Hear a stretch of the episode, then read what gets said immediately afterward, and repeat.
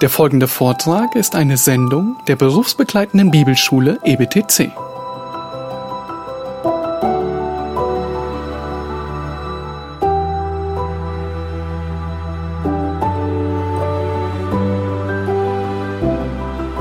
Ja, wir haben die, diese dritte Rede Hiobs uns im Kapitel 9 angesehen und die schließt auch das Kapitel 10 ein.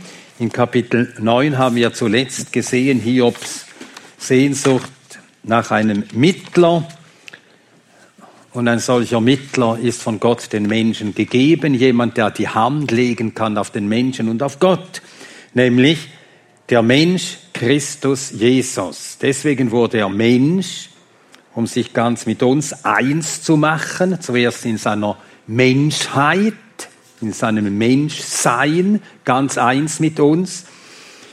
Aber auch da kann er die Hand noch nicht auf uns legen, sich ganz mit uns verbinden, denn er ist ein sündloser Mensch, der Mensch Christus Jesus. Auch in seiner Menschheit ist er deswegen von uns weit geschieden. Hebräer Kapitel 7.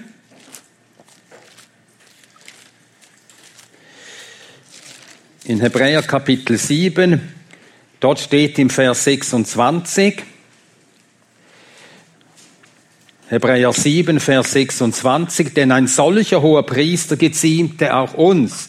Und der hohe Priester ist Jesus, der eben Mensch wurde um uns zuerst durch das Opfer seines eigenen Leibes ganz zu heiligen und um dann als der himmlische hohe Priester sich für uns vor Gott zu verwenden, so dass unser Glaube nicht aufhört und wir hindurch gerettet werden durch die Welt. Und dann wird eben über ihn gesagt, Hebräer 7, 26, denn ein solcher hoher Priester geziemte uns auch heilig, unschuldig, unbefleckt, abgesondert von den Sündern.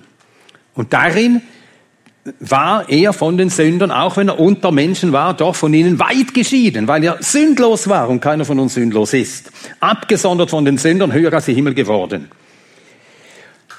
Und um ganz mit uns eins zu werden, also dass wir mit ihm und er mit uns ganz eins werden kon konnte, musste er auch mit uns, mit den Menschen eins werden in, im Gericht über die Sünde, dort am Kreuz hat Gott ihn behandelt, als ob er ein Sünder wäre. Und da begegnen wir ihm ganz.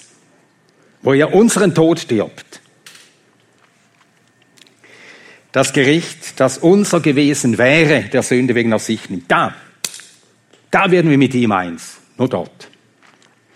Und da hat er die Hand auf uns gelegt, wir sind mit ihm verbunden. Und weil er Gott ist, der Mensch Jesus ist auch Gott. Wahrer Mensch, wahrer Gott in einer Person. Er ist nicht zwei Personen, in einer Person wahrer Mensch, in seinem Tod die Hand auf uns gelegt und weil er Gott ist, legt er die Hand auf Gott und so kann er vermitteln.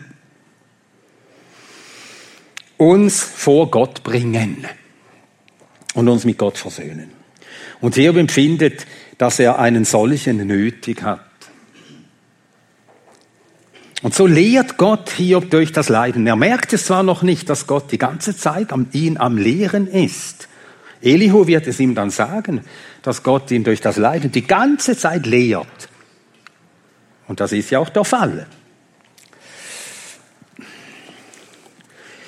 Dann äh, das Kapitel 10.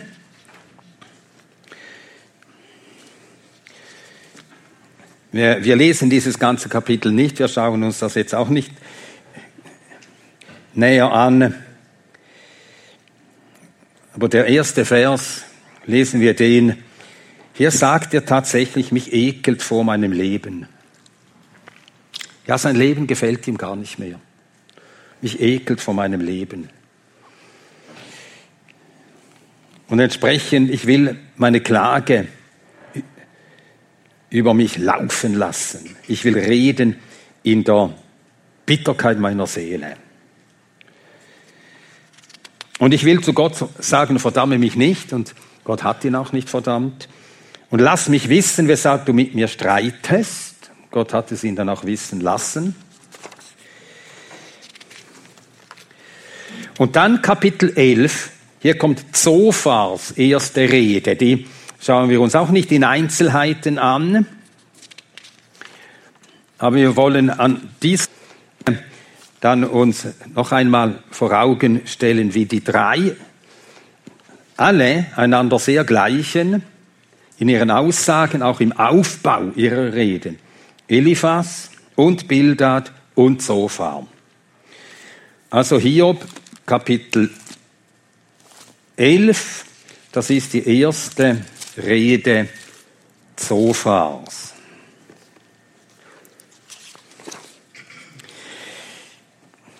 Erstens, Zophar nennt Hiob einen Schwätzer. Das sind die Verse 1 bis 6. Dann zweitens fragt er, was will ein Frevler wie Hiob gegen den Allmächtigen? Verse 7 bis 12. Und dann drittens eine Aufforderung an Hiob, entferne den Frevel aus deiner Hand. Verse 13 bis 20.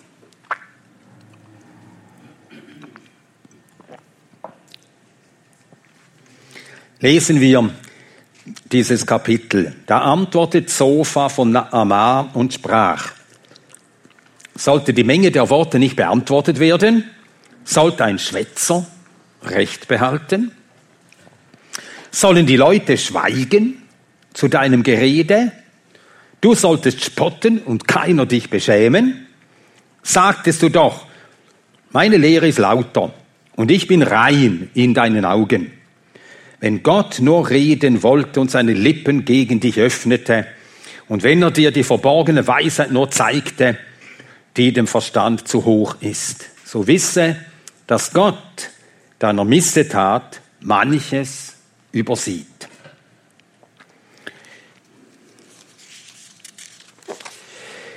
Kannst du die Tiefe Gottes erreichen oder die Vollkommenheit des Allmächtigen fassen? Himmelhoch sind sie. Was kannst du tun? Tiefer als die Unterwelt. Was kannst du wissen? Weiter als die Erde ist ihr Maß und breiter als das Meer. Wenn er vorüberzieht und gefangen nimmt und sammelt, wer will ihm wehren? Denn er kennt die falschen Leute. Er sieht Frevel, den man nicht achtet. Findet ein Hohlkopf noch Verstand? Kann ein junger Wildesel zum Menschen werden? Wenn du dein Herz ausrichtest und deine Hände zu ihm ausbreitest, wenn Frevel in deiner Hand ist, so entferne ihn und lass Unrecht nicht wohnen in deinen Zelten. Dann wirst du dein Antlitz erheben ohne Makel, wirst fest sein und dich nicht fürchten, denn du, wir, denn du wirst die Mühsal vergessen, wirst an sie denken wie Wasser, das vorbeifließt. Heller als der Mittag ersteht das Leben, das Dunkel wird dem Morgen gleich. Und du hast Vertrauen, denn da ist dann Hoffnung. Und du siehst dich um und legst dich nieder. Du lagerst und keiner wird dich schrecken und viele suchen deine Gunst. Aber die Augen der Frevler verschmachten, jede Zuflucht schwindet ihnen und ihre Hoffnung ist das Aushauchen der Seele. Jetzt können wir sehen, wenn wir diese drei Reden miteinander vergleichen, die Reden des äh, Eliphas, die Rede des äh, Bildad und die Rede des Zophar, können wir sehen, wie die drei sich gleichen in den Argumenten und sogar in der Reihenfolge, die sie vorbringen. Also Eliphas macht Schule und die anderen machen es ihm nach. Man macht immer Schule, wenn man dann entsprechend äh, eine Position hat. Und das sollten wir auch bedenken. Wir werden immer Nachahmer finden, sei es zum Guten, sei es zum Bösen.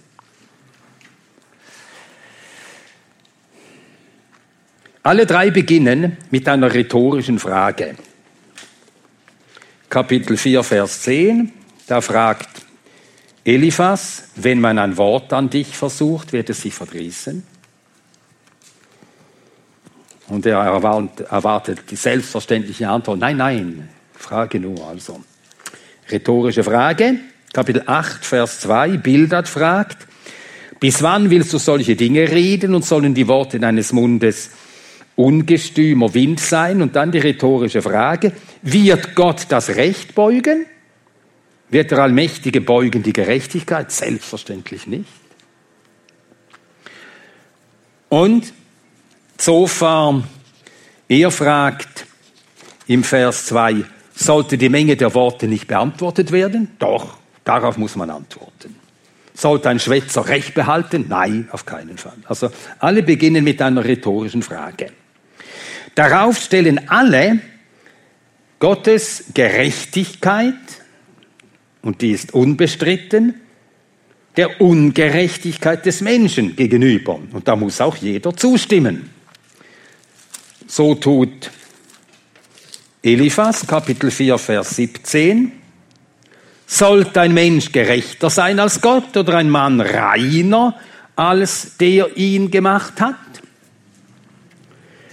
Und so tut auch Bildad, Kapitel 8, Vers 3, eben Gottes Gerechtigkeit wird hier ausgedrückt. Wird Gott das Recht beugen? Nein, Gott beugt das Recht nicht. Und dann Vers 4, wenn deine Kinder gegen ihn gesündigt haben, gab er sie ihrer Übertretung preis. Strafe folgt auf die Schuld des Menschen. Gott gerechter, Mensch schuldig.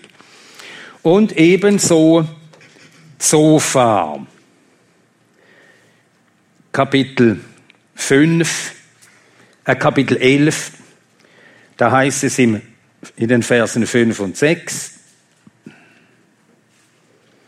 Du sagst, meine Lehre ist lauter, ich bin rein in deinen Augen, aber möge Gott doch reden und seine Lippen gegen dich öffnen und dir kundtun die Geheimnisse der Weisheit dass sie das Doppelte ist an Bestand, dann müsstest du erkennen, dass Gott dir viel von deiner Ungerechtigkeit übersieht.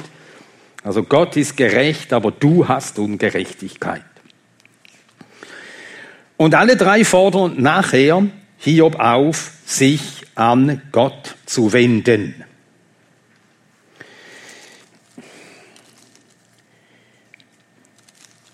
So tut Eliphas in Kapitel 5, Vers 8. Ich jedoch würde Gott suchen.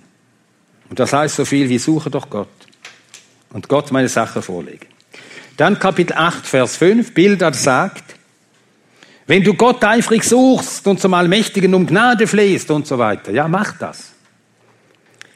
Und dann Kapitel 11, auch Zophar im Vers 13, wenn du dein Herz ausrichtest und deine Hände zu ihm ausbreitest, und wenn Frevel in deiner Hand ist, entferne ihn, ja, dann wird es dir gut gehen.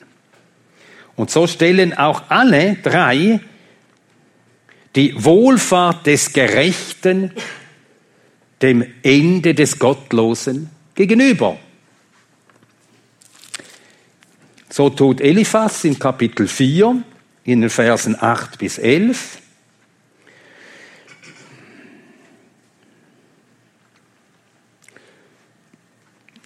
Zuerst da haben wir die, die äh, das Ende der Gottlosen, Kapitel, 8, Vers, Kapitel 4, Vers 8, so wie ich gesehen habe, die Unheil pflügen und Mühsal säen, ernten es und so weiter. Dann Kapitel 5, Verse 19 bis 26, hier die Wohlfahrt der Gerechten. In sechs Bedrängnissen wird er dich retten, in sieben wird dich kein Unglück antasten und so fort. Und so tut auch Bildad, Kapitel 8, Verse 11 bis 22. Da heißt es von den ruchlosen Sohn, die Pfade aller, die Gott vergisst, die Gott vergessen. Kapitel 8, 13. Und des ruchlosen Hoffnung geht zugrunde.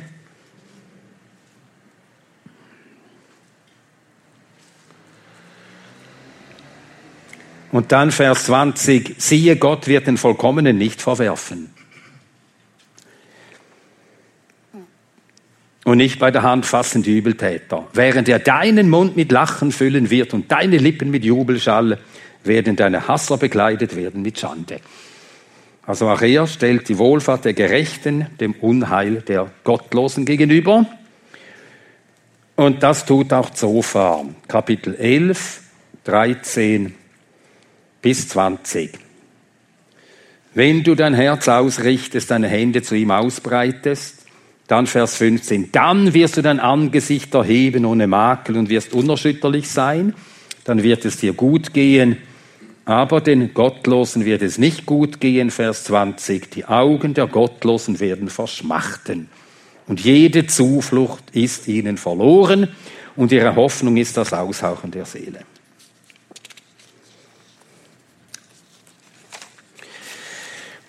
Und so sehen wir, dass sie, keiner kann etwas wirklich Neues sagen, etwas, das ihm hier weiterhilft, sondern sie beharren einfach auf ihren Thesen und wiederholen sie in verschiedener Form. Und das äh, ermüdet äh, Hiob, das können wir auch verstehen. Und das sehen wir an der zweiten Runde von Reden und Gegenreden. Also die erste Runde ist mit Kapitel 11, wo Zofa geredet hat, ist jetzt vorbei. Gong. Alle verschnaufen ein wenig. Geht wieder der Gong und jetzt geht es auf zur zweiten Runde. Kapitel 12. Und dann fährt dann Hiob sofort, so antwortet Hiob dann auf das, was er jetzt dreimal in etwas verschiedenen, mit etwas verschiedenen Worten, dreimal das Gleiche gehört. Da antwortete Hiob und sprach, wahrlich, ihr seid die Leute, mit euch wird die Weisheit aussterben.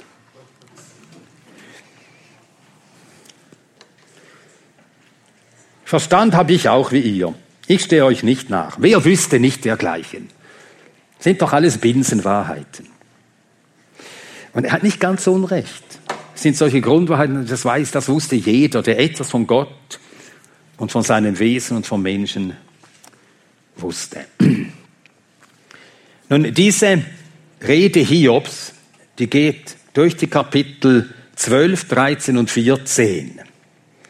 Es ist innerhalb diesen, dieses Abschnittes der Reden und Gegenreden die längste, abgesehen dann vom Monolog, der lange Monolog, der mit äh, Kapitel 26 bis Kapitel 31, also Kapitel 26 anfängt und bis 31 reicht. Aber das ist dann wirklich nur noch ein Monolog.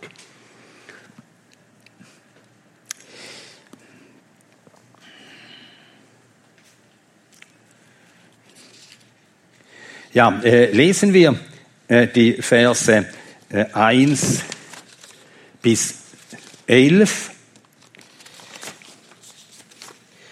Zunächst, also zuerst haben wir Hiob Sarkasmus, das sind die Verse 1 bis 5. Dann in den Versen 6 und folgende, da zeigt Hiob, dass er von Gott und von seinen Wegen mehr versteht als seine Freunde. Also er, er weiß mehr zu sagen als nur selbstverständliche Wahrheiten. Er ist jemand, den Gott einiges schon gelehrt hat. Also lesen wir die Verse 12, 1 zunächst einmal nur bis zum Vers 11. Da antwortete Hiob und sprach, Wahrlich, ihr seid die Leute, mit euch wird die Wahrheit sterben. Verstand habe auch ich wie ihr, ich stehe euch nicht nach, wer wüsste nicht dergleichen. Dem eigenen Freund bin ich zum Spott, der ich Gott anrief und er antwortete mir, der Gerechte, der Fromme ist zum Spott. Dem Unglück Verachtung und dem der Fuß wankt. Das steht fest, so denkt der Sorglose. Die Zelte der Verwüster sind in Ruhe, und Sicherheit haben, die Gott reizen, wer Gott in seiner Faust führt. Aber frage doch das Vieh, es soll dich lehren, und die Vögel des Himmels, sie mögen dir's melden. Oder rede zur Erde, sie soll dich lehren, und die Fische des Meeres mögen dir erzählen. Wer merkte nicht an all dem, dass die Hand des Herrn es gemacht hat? Dass in der Hand, dass in seiner Hand die Seele alles Lebendigen und der Geist und jedermanns Fleisch ist, soll nicht das Ohr die Worte prüfen und der Gaumen die Speise kosten. Ja, hier hält Hiob den Freunden entgegen, es ist nicht so, wie ihr sagt. Auch die Zelte der Verwüster sind oft in Ruhe, die Zelte der Gottlosen. Und das ist es eben. Gott lässt die Gottlosen, wenn sie in der Gottlosigkeit verharren, irgendwann einmal gehen. Und dann lässt er sie in Ruhe. Weil sie nicht umkehren wollen. Aber die Seinen oder solche, die noch bußfertig sind, die stört er auf, um sie zu bewegen, zur Umkehr zu bewegen. Und die ihm gehören, seine Heiligen, die stört er auch auf, wenn es sein muss, um sie zu erziehen. Die lässt er eben nicht in Ruhe. Eben nicht, das ist ja ihr Glück. Und dann verweist Hiob auf die Schöpfung. Und da sagt er Dinge, die sind einfach wahr. Im Vers 7, frage doch das Vieh, es wird dich lehren. Also wir können an der Natur lernen. Das sagt hier Hiob. Das gleiche sagt auch Salomon. Er sagt auch, wir können, an der Schöpfung lernen. Habt ihr bei, kommen, kommen euch Beispiele in den Sinn, an der Schöpfung lernen können? Durch Salomo? Ameisen. Ameisen, genau. Geh hin zur Ameise, du Fauler, sieh ihre Wege und werde weise. Weißt du, wo das steht? Sprüche. Sprüche, ja. Kapitel 6. Sprüche Kapitel 6, ja. Und der Herr, der Herr hat auch auf die Schöpfung verwiesen und gelehrt, wo? Seht die Lilien auf dem Feld, ja. Seht die Lilien auf dem Feld. Oder seht die Raben, so steht es in, in, in äh, der Predigt auf dem ebenen Land, die Lukas in Kapitel 6 äh, überliefert hat, seht die Raben. Seht die Raben, seht die Lilien wir lernen an der Schöpfung. Dort äh, äh, geht es um äh, anderes, das wir lernen. Aber hier, was können wir am Vieh lernen? Frage doch das Vieh, es wird dich lehren, die Vögel des Himmels, sie werden es dir kundtun. Rede zur Erde und sie wird es dich lehren und die Fische des Meeres werden es dir erzählen. Und was erzählen sie? Wer würde nicht an diesen allen erkennen, dass die Hand des Herrn dies gemacht hat? Und das sagt er das ganze Entscheidende. Und das gilt auch für sein Ergehen, das gilt auch für seine Freunde.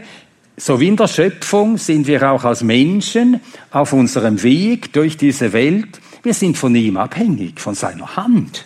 Von seiner Hand abhängig. Die Hand des Herrn hat das alles gemacht. Und in dessen Hand ist die Seele alles Lebendigen. Und der Geist alles menschlichen Fleisches, das ist eine ganz wichtige Einsicht. Nur sie hilft hier noch nicht. Aber er weiß das einfach. Aber zurzeit ist er noch im Dunkeln, kann es nicht richtig anwenden. Aber wenn das uns klar ist, dass die Hand des Herrn alles gemacht hat und das gemacht hat und wir und unser Geist in seiner Hand ist, ja, dann lernen wir uns ganz auf ihn verlassen und in ihm ruhen. Äh, ich schlage jetzt eine Stelle auf, ich glaube, es steht im Psalm 31. Ja, ja, da, tatsächlich. Psalm 31, Vers 6. Ich weiß nicht, wie ihr das macht am Morgen, wie ihr eure morgendliche Gebets- und Bibellesezeit anfangt. Ich fange immer mit einem Psalm an. Wenn es ein kurzer Psalm ist, nehme ich einen ganzen Psalm, wenn es ein etwas längerer ist, wie Psalm 31, nehme ich nur einen Teil, einen Abschnitt. Und die geben mir immer Anlass. Man liest den Psalm und Gott redet, wir sind vor ihm. Und dann ist immer wieder etwas, das uns dann bewegt. Ja, dann beten wir genau das. Psalm 31, Vers 6. David sagt, in deine Hand befehle ich meinen Geist. Und ich lese die Bibel am Morgen immer Schwedisch. Ich bete auch Schwedisch, meine Muttersprache. Man betet in der Muttersprache, in keiner anderen. Das ist einfach so. Und dann habe ich das gelesen. I din hand överger jag min ande. Und das bete ich. Ich bete das seit langer, längerer Zeit jeden Morgen. Auch heute, ich übergebe meinen Geist in deine Hand. Führe du heute mich durch deine Hand. Und wisst ihr, wofür Gottes Hand steht? Was das ist? Gottes Hand. Ist das der Vater oder der Sohn oder der Heilige Geist? Der Vater. Der Sohn. Ja, man kann es nicht so, so genau. Also, der Sohn heißt der Arm des Herrn. Wo heißt er der Arm des Herrn? Wem ist der Arm des Herrn offenbar worden? Wo steht das? Jesaja 53. Das ist Christus. Jetzt schlagen wir eine Stelle auf für die, die Hand des Herrn. Hesekiel 1.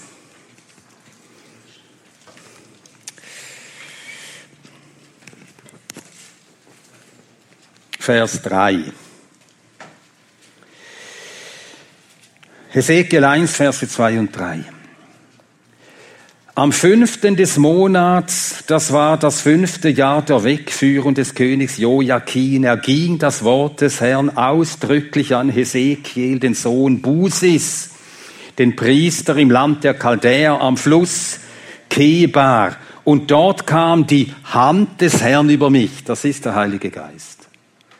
Und dann sieht er, eben durch den Heiligen Geist, und im Geist sieht er dann das Gesicht. Das ist die Hand des Herrn. Und so betet David, und wir tun gut daran, auch so zu beten. In die Führung deines Geistes übergebe ich meinen Geist. Heute. Führe du mich heute durch deinen Geist.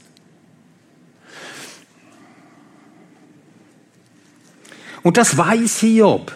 Aber zurzeit kann er das nicht auf sich anwenden. Das ist eine Not. Aber er sagt ganz richtig, und wir hören das gern von ihm, nehmen das gern an von ihm, wie er das sagt, denn es ist wahr, was er sagt in Hiob 12.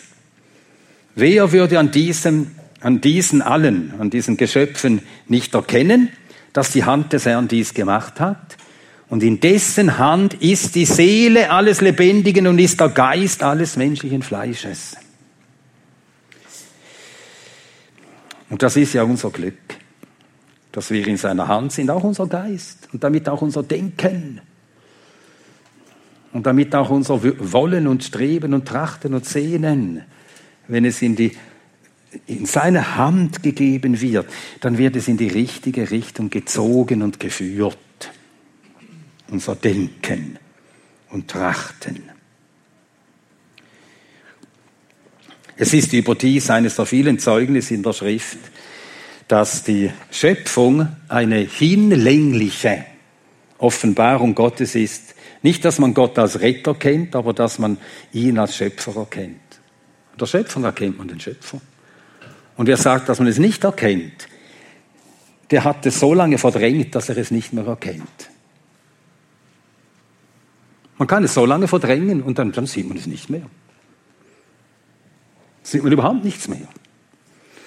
Aber wer würde an diesen allen, an all diesen geschaffenen Wesen, die er vorher erwähnt hat, die Vögel des Himmels, die Fische im Meer, die, die Erde selbst, wer würde an diesen allen nicht erkennen, dass die Hand des Herrn es gemacht hat? Natürlich sieht man das.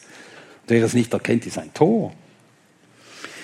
Und in seiner Hand, die Hand dessen, der alles erschaffen hat, da ist auch die Seele alles Lebendigen, unser Leben ist in seiner Hand und der Geist, der Geist. Und der befähigt uns, wenn wir uns von ihm führen lassen, dann lernen wir, das, was wir hören, zu prüfen. Soll nicht das Ohr die Worte prüfen? Natürlich ist nicht das Ohr das prüft. Das Ohr hört ja nur. Prüfen tut ja dann der Geist. Aber dem sagt man Metonymie.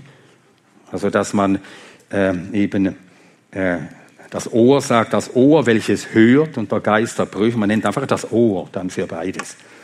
Ja, also das Ohr prüft die Worte und der Gaumen kostet die Speise. So wie der Gaumen die Speise kostet, das Ohr hört und dann prüft der Geist und dann weiß man, ist das gut, ist es nicht gut, ist es wahr, ist es nicht wahr, richtig, nicht richtig. Und dann sagt er, ja, bei Greifen ist Weisheit. Das hat ja äh, Zophar in seiner Rede davor gesagt, dass er darauf antwortet, Hiob direkt.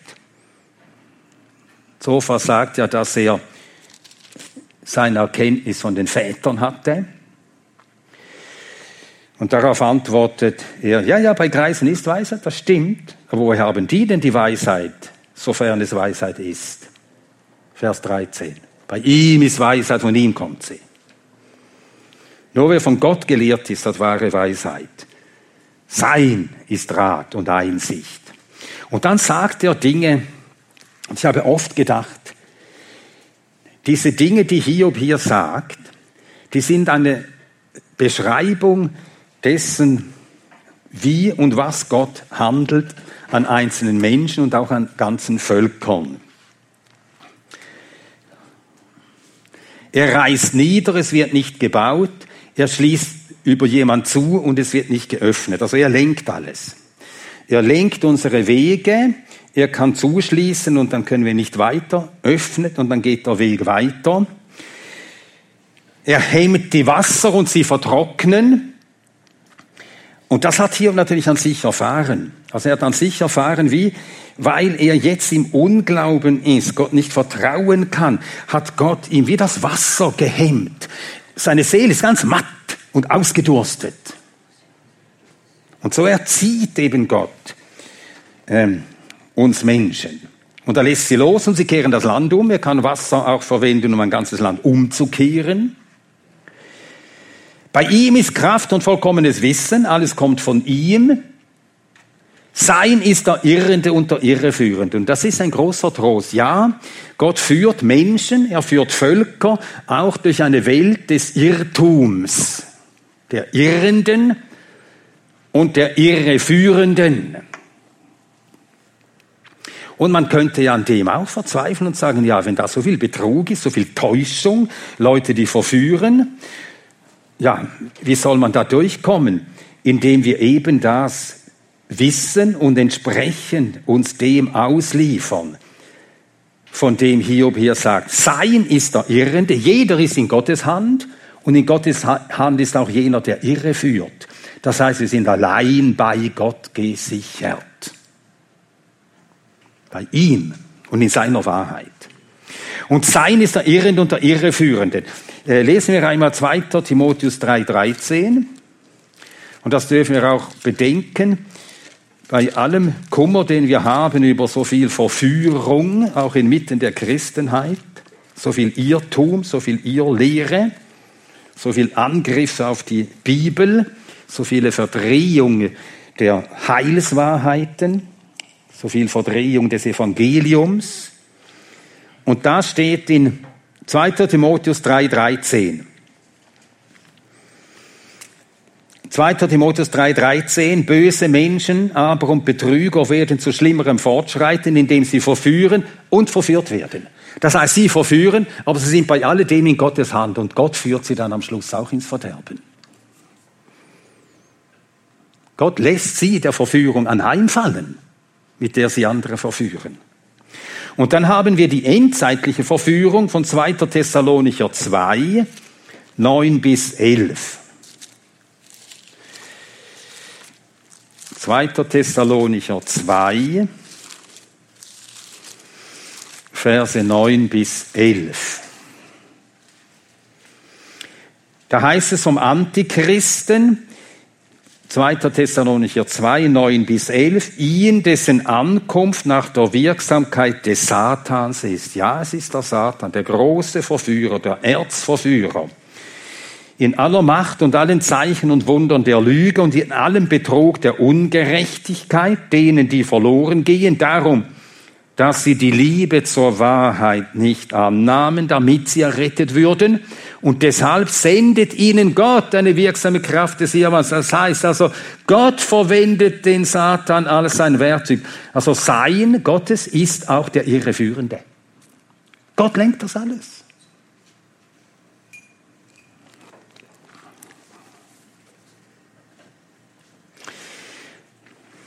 Und dann der Vers 17 sagt, um 12, Vers 17, er führt Ratgeber beraubt weg und Richter machte zu Narren. Und ich habe oft gedacht, das haben wir in den letzten Monaten wirklich erlebt. Das ist handgreiflich war das, handgreiflich.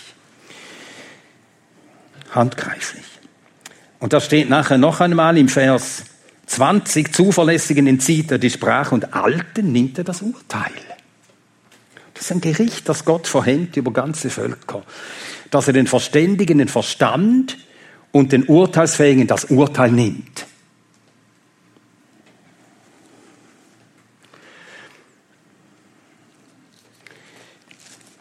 Schlagen wir dazu auf, auch auf Jeremia 25.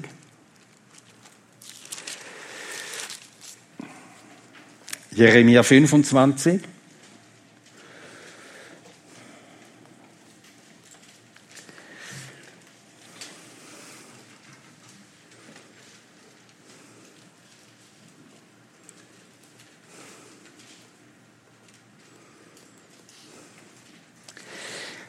Da sagt Gott, Jeremia 25, 15, denn so hat der Herr, der Gott Israels, zu mir gesprochen, nimm diesen Becher Zornwein aus meiner Hand und gib ihn allen Nationen zu trinken, zu denen ich dich sende, damit sie trinken und taumeln und rasen.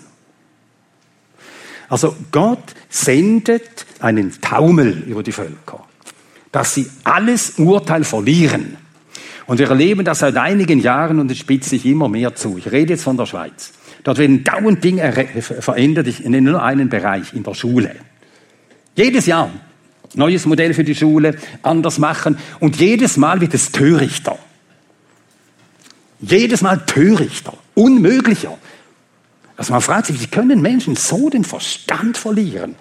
Haben die keine Ahnung, der Mensch, wie ein Kind, wie sein Denken, wie sein Tun ist und wie man ein Kind lehrt und führt. Unglaublich. Und ich kann es nur so erklären.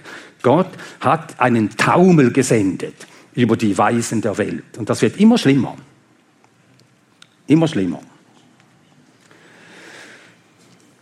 Und so führt Gott Völker im Gericht die eben ihn, an dem man, an dessen Werken man sieht, wer alles erschaffen hat und in wessen Hand alles ist.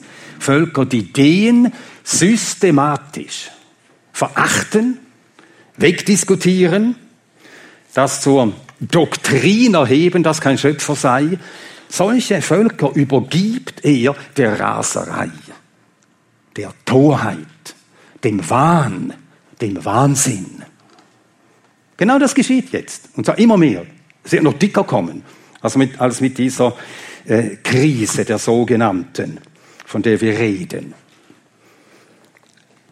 Ja, es ist eine Krise, aber eine Krise des Urteils. Das ist es.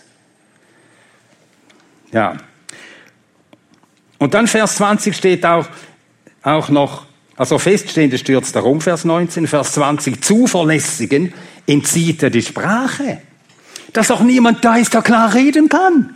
Und solche, die es da sind, die lässt man nicht reden. Man hört sie nicht. Das ist ein Gericht Gottes. Das ist ein Gericht Gottes. Nun, wenn wir uns fragen, womit beginnen die Gerichte, die nach der Entrückung der Gemeinde über die Erde kommen? Wisst ihr, was das erste Gericht ist? Das scheint den Leuten dann gar nicht als ein Gericht. Die denken, oh, ist ja wunderbar. Da kommt jemand und der schafft Ordnung in der Welt.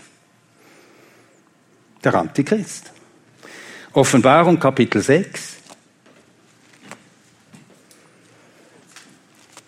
Offenbarung Kapitel 6.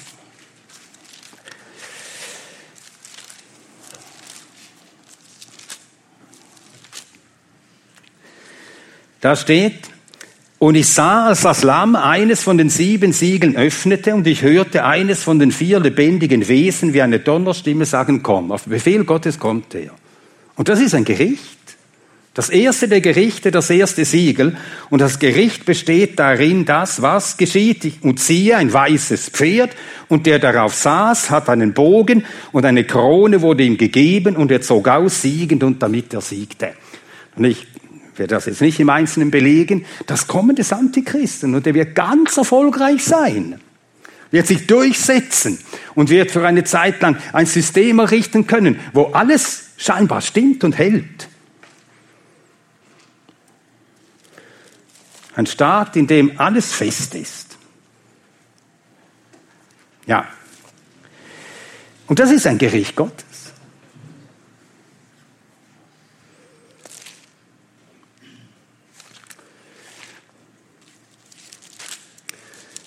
Gericht über den Unglauben der Menschen, Gericht über, darüber, dass man ihn, den Erschaffer aller Dinge, dem wir alles verdanken, dass man ihn verachtet, verwirft. Und so benimmt er den zuverlässigen, den Alten das Urteil und den Zuverlässigen entzieht er die Sprache. Und dann heißt es im Vers 21, hier 12 wieder, Verachtung schüttet er auf Edle und den Gürten der Starken macht er schlaff. Also macht sie, nimmt ihnen die Kraft.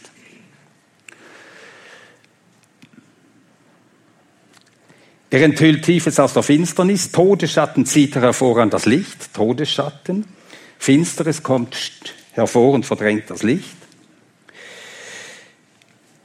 Und er ist es, der Nationen vergrößert zuerst. Er vergrößert Nationen. Das ist sein Werk. Und er vernichtet sie.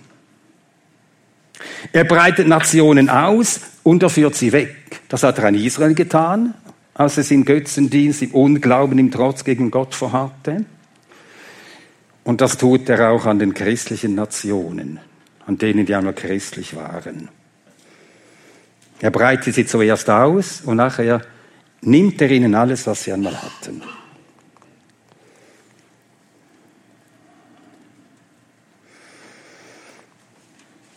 Er entzieht den Häuptern der Völker der Erde den Verstand. Was für ein Satz. Und wie wahr. Je mehr diskutiert wird in den internationalen Gremien, in den Weltorganisationen, desto ratloser wird die ganze Menschheit. Er entzieht den Häuptern der Völker der Erde den Verstand. Und wenn Gott das tut, dann verfallen sie alle der Torheit. Und das geschieht jetzt vor unseren Augen.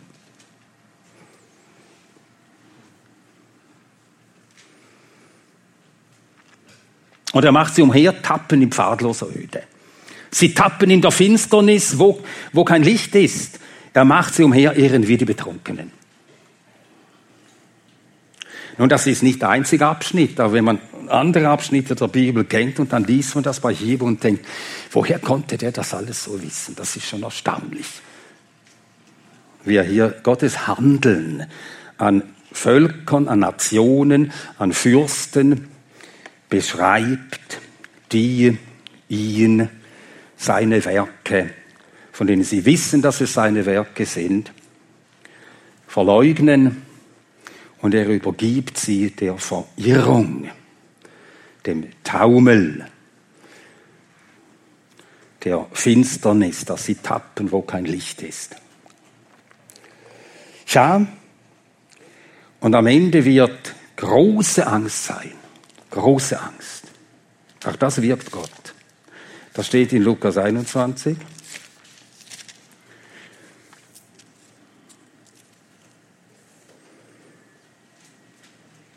Im Vers 26, Lukas 21, Vers 26, in dem die Menschen vergehen vor Furcht und Erwartung der Dinge, die über den Erdkreis kommen sollen.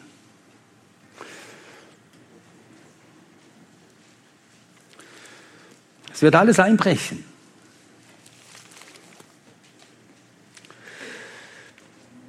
Denn die Kräfte der Himmel werden erschüttert werden. Alles wird erschüttert. Ja, darauf steuern wir zu, das hat der Herr gesagt, so kommt es am Ende. Und wir sind sehr nahe dran. Äh, lass uns jetzt noch einige Punkte aus diesen Reden beachten, so die verbleibenden 15 Minuten. Also wir hatten hier in Kapitel 12 mit äh, diesen Worten zeigt äh, Hiob, dass er von Gott gelehrt ist und seine Erkenntnis der seiner Freunde überlegen ist, aber das entschuldigt erstens nicht seine sarkastischen Antworten an seine Freunde und zweitens, also entschuldigt nicht, ich muss es so sagen, dass äh, äh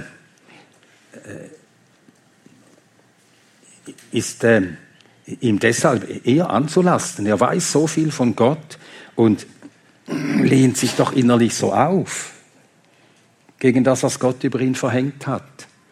Er wüsste nicht, dass all das von der Hand des Herrn abhängt, sagt er. Und in seiner Hand ist unser Geist, in seiner Hand ist unser Leben, aber er kann es nicht auf sich anwenden, obwohl er es weiß. Ja, und so geht es ja uns oft, oft auch. In ähm, Kapitel 13 äh, fährt er dann fort bis Kapitel 14 und lesen wir dort die äh, sechs ersten Verse. Es ist eine so äh, ergreifende Umschreibung der Condition humaine, also des, der, des menschlichen Lebens und der menschlichen Lebensbedingungen, so wie der Mensch in dieser Welt ist. Der Mensch, von der Frau geboren, ist kurz an Tagen und mit Unruhe gesättigt. Wie eine Blume kommt er hervor und verwelkt und er flieht wie der Schatten und hat keinen Bestand. Und mich führst du. Dennoch hast du über einen solchen deine Augen aufgetan und mich führst du ins Gericht mit dir. Wie könnte ein Reiner aus einem Unreinen kommen? Nicht ein einziger. Wenn denn seine Tage bestimmt sind, die Zahl seiner Monde bei dir ist, wenn du ihm Schranken gesetzt hast, die er nicht überschreiten darf, so blicke von ihm weg, damit er Ruhe hat, bis er wie ein Tagelöhner seinen Tag vollendet. Ja, der Mensch wie eine Blume wächst, faltet sich in der Jugend so frisch, so schön, aber er wird älter. Und das Ganze gesehen ist das Leben des Menschen kurz, er flieht wie ein Schatten. Und das müsste den Menschen ja erst recht dazu bewegen, den Ewigen zu suchen. Denn er empfindet, das kann nicht, das empfindet der Mensch, das kann nicht Sinn und Bestimmung des Menschen sein, kurz hier sein und sterben. Dann ist ja alles nutzlos und sinnlos gewesen. Alles, was man sich im Leben angeeignet und aufgehäuft und getan und geredet hat. Ja, über einen solchen hast du deine Augen aufgetan. Gott hat seine Augen über den Menschen. Hiob sagt das hier aber eher in anklagender Weise. Warum beobachtest du mich die ganze Zeit? Lass mich doch ein wenig in Ruhe, dieses kurze Leben. Ist natürlich schlimm, dass er so denkt. Und wie recht hat er, wenn er sagt, nur will er damit sich selbst gewissermaßen entlasten. Wie könnte ein Reiner aus dem Unreinen kommen? Wie kannst du von mir erwarten, dass ich etwas anderes als ein Unreiner bin? Oh Gott, bin unrein, natürlich. Meine Mutter war ja schon unrein. Und mein Vater ebenso. Ist auch das erstaunlich hier, ob wusste um die Erbsünde, dass der Mensch in Sünden geboren ist. Er wusste es. Wie könnte ein Reiner aus einem Unreinen kommen? Nicht ein einziger. Und auch die Lebensdauer ist von Gott verordnet, seine Tage, wenn denn seine Tage bestimmt sind, die Zahl seiner Monde, die bei dir ist. Ja, du hast ihm Schranken gesetzt, die er nicht überschreiten darf. Und weil es so ist, so blicke von ihm weg, blicke von mir weg. Ach, dass Hiob so etwas bitten konnte. In der Sprache der Mosebücher ist das ein Ausdruck von Gottes Zorn, wenn Gott sein Angesicht von seinem Volk abwendet. Und es ist ein Ausdruck von Gottes Segen, wenn er sein Angesicht seinem Volk zuwendet. Der Herr segne dich und behüte dich. Der Herr lasse sein Angesicht über dir leuchten und gebe dir Frieden. Wenn er uns sein Angesicht zuwendet. Das ist Segen, das ist Frieden. Und sei dir gnädig, ja. Und umgekehrt, wenn Gott sein Angesicht verbirgt, das ist ein Ausdruck seines Missfallens, ja, seines Zorns. 5. Mose 32, Vers 20. Ich will mein Angesicht vor ihnen verbergen, will sehen, was ihr Ende sein wird, denn ein Geschlecht voll Verkehrtheit sind sie, Kinder, in denen keine Treue ist.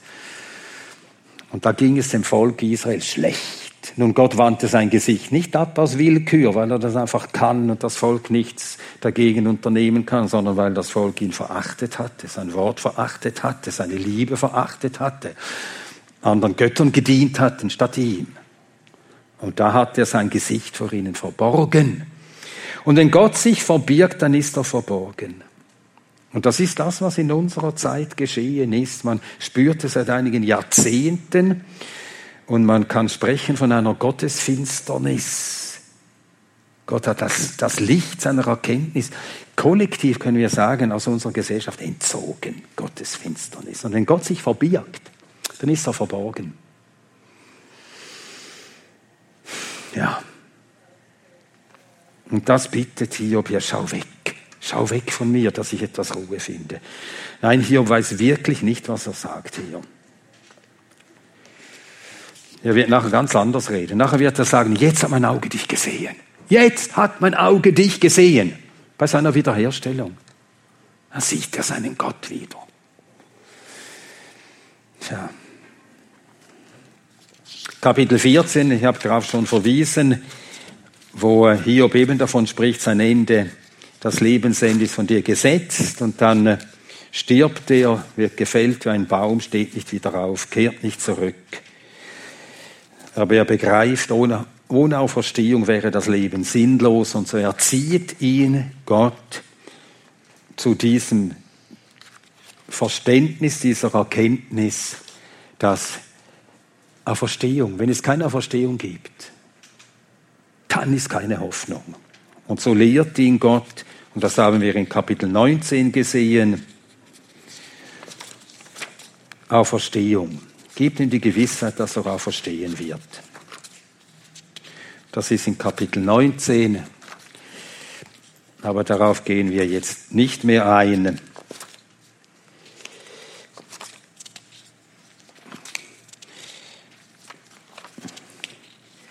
In äh, Kapitel 21, da beginnt die dritte Rede, die dritte Runde von Reden und Gegenreden, Kapitel 21 bis Kapitel 31. Und wir werden uns dann morgen äh, die, einmal das Kapitel 26, das ist ein erstaunliches Kapitel, und dann Kapitel 28, ein sehr wichtiges Kapitel ansehen. Und nachher der Reihe nach die drei Kapitel 29, 30 und 31. Die werden wir uns dann morgen etwas näher ansehen, bevor wir uns den Reden Elihus zuwenden.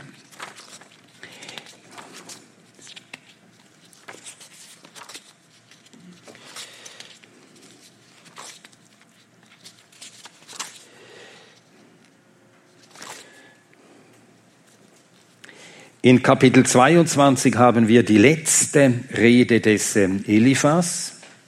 Und das haben wir auch schon vermerkt, dass er in seiner letzten Rede das Gegenteil von dem über Hiob sagt, was er in seiner ersten Rede noch gesagt hatte. Also er unterstellt ihm die äh, gröbsten Vergehen an Waisen, an Witwen, dass er das Böse im Land gestärkt habe und so weiter. Und äh, darauf, äh, oder daraufhin können wir kurz ein abschließendes Urteil uns über Eliphas machen. Nun, Eliphas, er tritt sehr selbstbewusst auf, er tut die ganze Zeit sehr wissend und ihm ist alles sonnenklar, alles ganz klar. Fall durchschaut, alles klar, die Lage liegt so, hier, du bist ein solcher, Gott ist so und du bist ein solcher. Und so hält er sich für sehr weise. Aber diese Selbstsicherheit ist gerade kein Merkmal der Weisen, sondern eher der Toren. Sprüche 26, Vers 12. Nun, wir müssen annehmen, werden das nachher noch sehen, die drei Freunde hier, ob sie fürchteten Gott wirklich.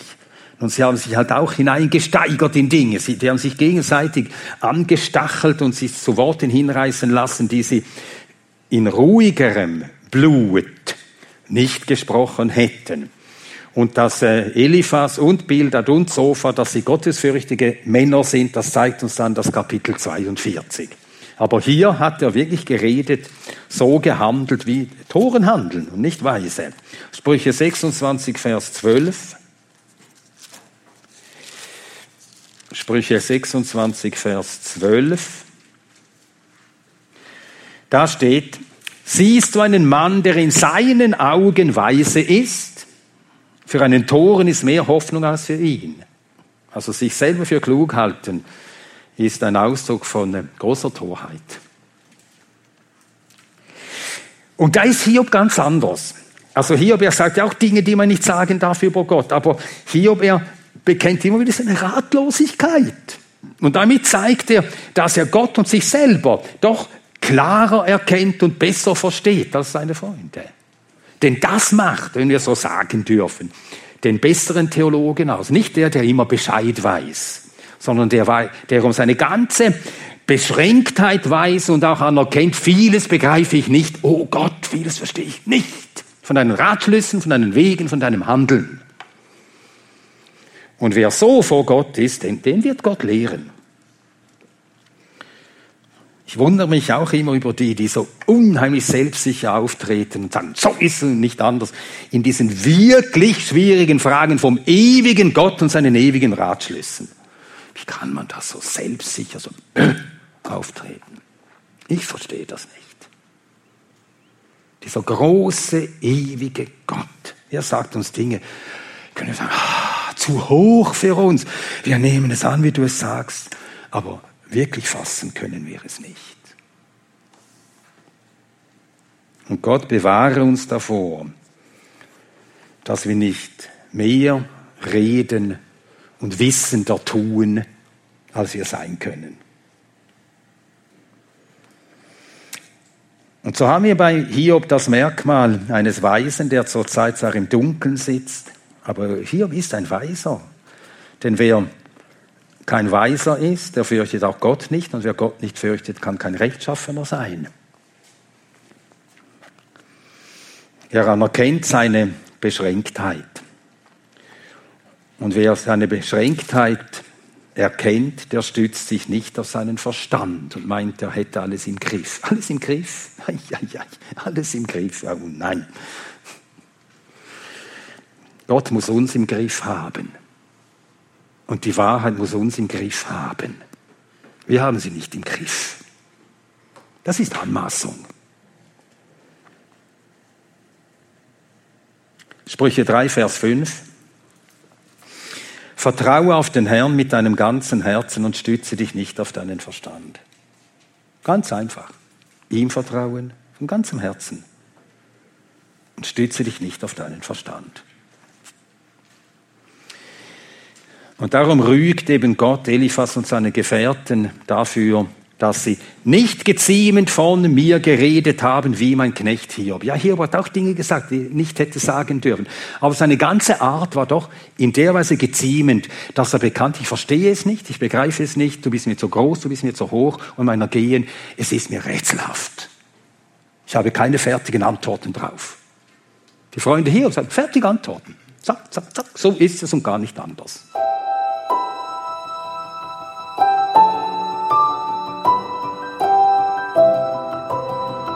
Diese Sendung war von der berufsbegleitenden Bibelschule EBTC. Unser Ziel ist, Jünger fürs Leben zuzurüsten, um der Gemeinde Christi zu dienen. Weitere Beiträge, Bücher und Informationen findest du auf ebtc.org.